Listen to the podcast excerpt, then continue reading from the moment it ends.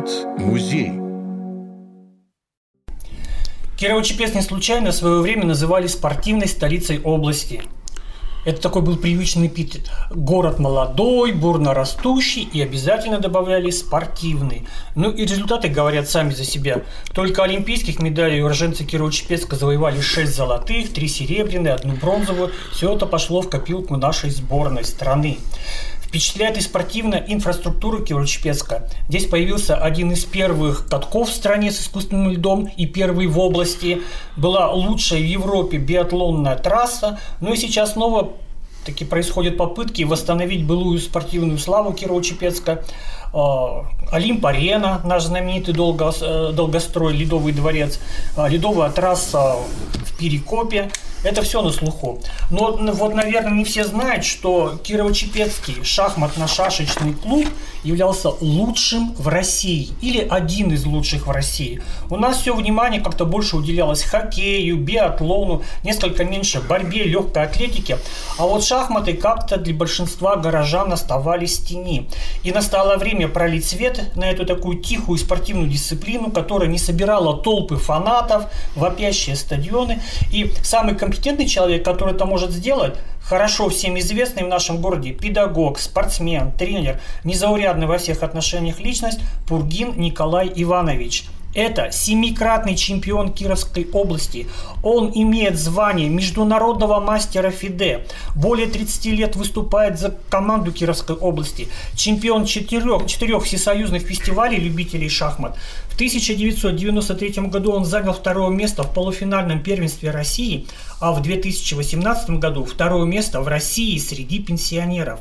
Больше 20 лет он являлся заместителем президента областной федерации шахмат, был организатором и главным судьей многих традиционных ежегодных турниров по шахматам. И именно он внедрил в образовательный процесс многих школ нашего города шахматный всеобуч, разработав для этого шахматную программу и методические пособия. По его инициативе, кстати, был построен шахматный клуб, один из лучших в России – там под его руководством с 1985 года по настоящее время проходили областные спартакиады по шахматам среди школьников. Он на общественных началах ведет тренерскую, преподавательскую и организаторскую работу среди населения, проводит по 30 турниров в год, организует сеансы одновременной игры. Он победитель смотра конкурса «Лучший тренер». Подготовил международного мастера ФИДЕ, 23 кандидатов мастера спорта, более 100 перворазрядников. И вот ему мы задаем такой вопрос. Как вы, Николай Иванович, пришли в шахматы? В шахматах я уже более 70 лет, потому что в 4 года меня брат научил шахматам, сейчас мне 74 года, так что ставка э, моя в шахматах довольно-таки стаж велик. Э, повторяю, около 70 лет. Далее, значит, я в школе уже начал э, показывать неплохие результаты, стал победителем района среди школьников по шахматам. Потом, поступив в институт педагогический, Кировский, стал участвовать в областных соревнованиях, и пошли результаты уже на областном уровне. Семь раз мне удалось выиграть область, и более 20 раз занимал вторые и третьи места в области среди мужчин. Постепенно квалификация у меня увеличилась, и, э, значит, э, выполнил я далее мастера ФИДЕ, мастера ФИДЕ, и неплохие результаты стали показывать мои ученики. В это время я все время работал на базе, э, клуб наш был на базе э, на базе ДЮСШ Кирово-Чепецкой. И результаты среди учеников пошли неплохие. Так вот, Митрофанова Наталья стала победительницей Всероссийского турнира по шахматам среди школьников. Корякин Евгений. В настоящее время он уже мастер ФИДЕ, Серебряный призер был э, первенство Министерства народного образования РСФСР. Сурнов Владимир, КМС, победитель первенства был Прибалтийского военного округа. Крестьянинов Никита, кандидат мастера, многократный призер зональных первенств России. Ожегов Владимир, кандидат мастера, многократный призер зональных первенств России. И в настоящее время э, тоже они показывают все хорошие результаты. Среди девушек Ишутина Наталья и Ольга неоднократные чемпионки области и были участниками финала первенства России. Рылова Наталья, призер первенства России «Белая ладья». И Вельмыжов Алексей, победитель областной спартакиады школьников, обладатель премии президента Российской Федерации в поддержку талантливой молодежи. Котов Александр, Сухова Ульяна, Давыдова Елизавета – неоднократные призеры областных соревнований. И, наконец, самая удивительная звездочка из всех этих ребят э, Власенко Мирослав.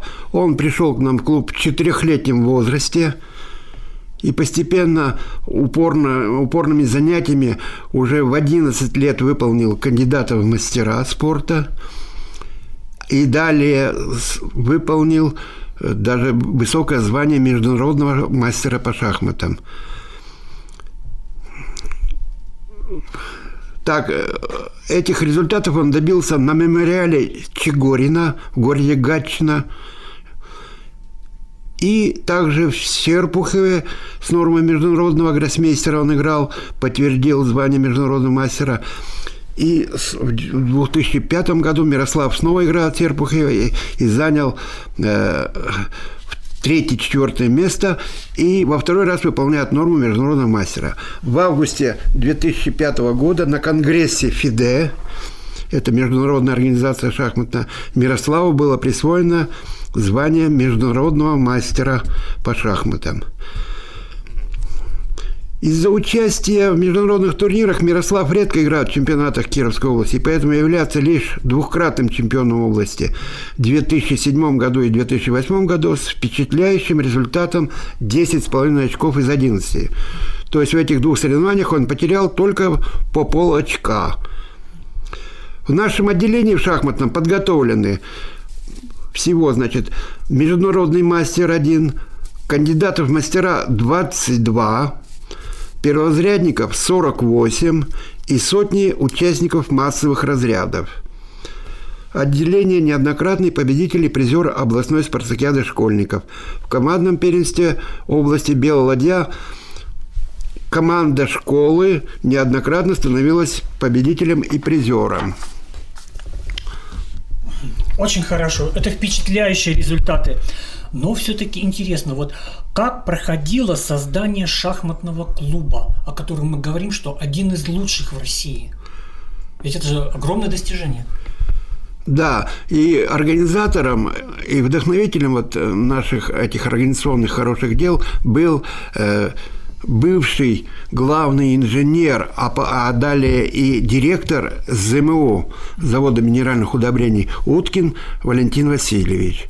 Он был у нас э, несменным руководителем шахматной федерации городской, и вот благодаря ему э, у нас активно продвигались все эти шахматные дела.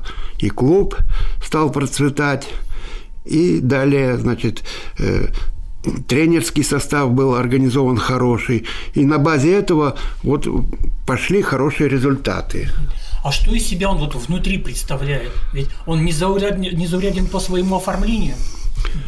Прекрасный подарок городу э, сделали художники из архитектурно-строительного отдела химкомбината Николай Вяткин и Владимир Суворов и руководитель группы Юрий Попов. Они за эти хорошие дела удостоены премии комсомола Кировской области – и нужно сказать, что в так называемой зале чемпионов Николай Вяткин два года рисовал панно чемпионы и чемпионки мира, и оно практически стало единственным не только в Советском Союзе, а чуть ли не в мире такого объема и такой красоты. И был, э, приезжали фотокорреспонденты из Москвы, и потом на суперобложке шахматного журнала 64 на суперобложке это панно появилось во всеочии, как говорится.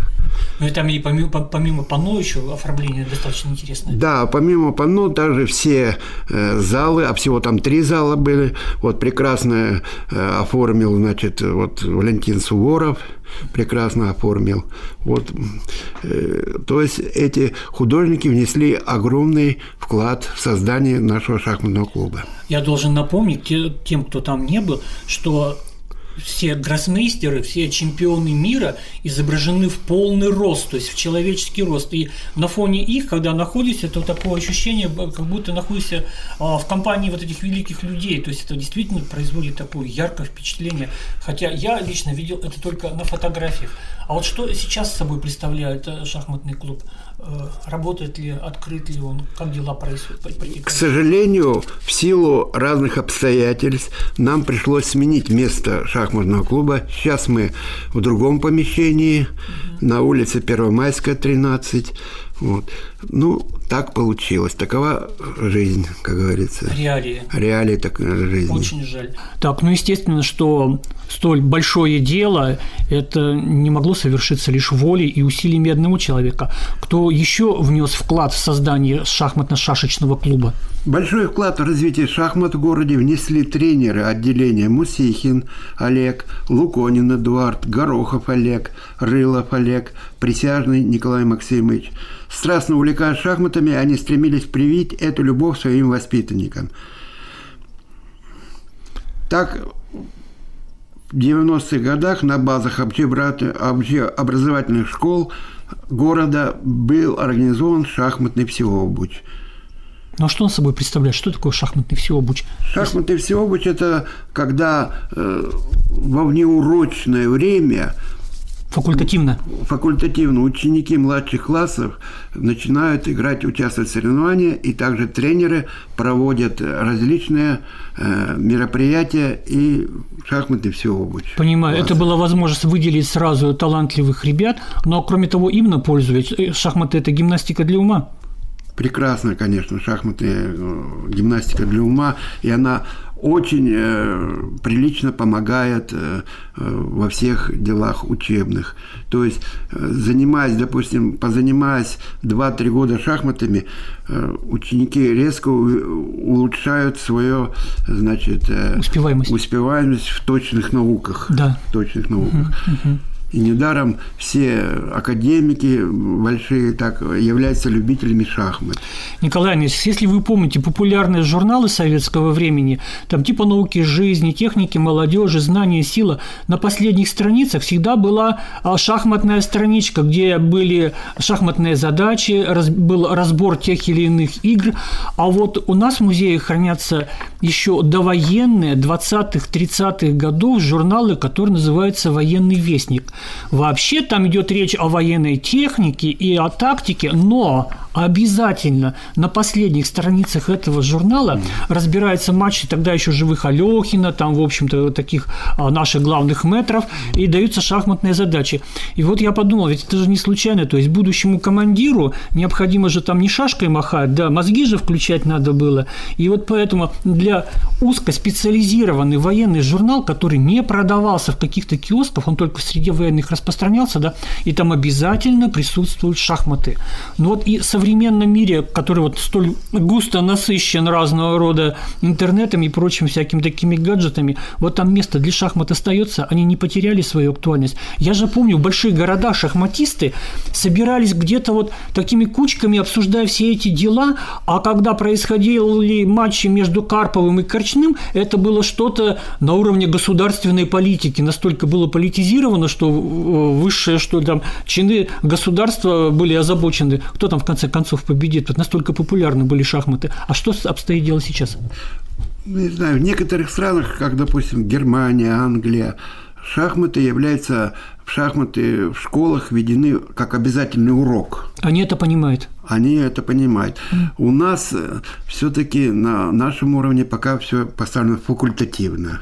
То есть ребята не обязательный предмет, как бы, угу. а по желанию угу. и после э, обычно школьных занятий. Вот в этом, конечно, было бы хорошо, если бы шахматы были введены как основной урок. В младшей школе. В младшей школе обязательно, угу. потому что они неоценимую пользу. Да, конечно. Показывают. Мы ставим ученикам руку, чтобы он умел, умел писать, да, а не учим просто логике, вот соображению. А что лучше шахмат развивает подобные вещи, правда? Ну, одна из самых популярных игр по пользе, конечно, mm-hmm. это шахматы, потому что интеллектуальный уровень, э, повторяю, после нескольких занятий, нескольких лет занятий шахматы возрастает великолепно. Mm-hmm. В точных, в точных науках это является неоценимой поддержкой. Конечно. Ну и в заключении нашей передачи мы можем обратиться к молодым родителям, а также их бабушкам, дедушкам, которые детей и внуков ведут в школу. Ведите их в шахматы, позаботьтесь молодых ногтей об их успеваемости, об их успешности в жизни, потому что ум – это главное.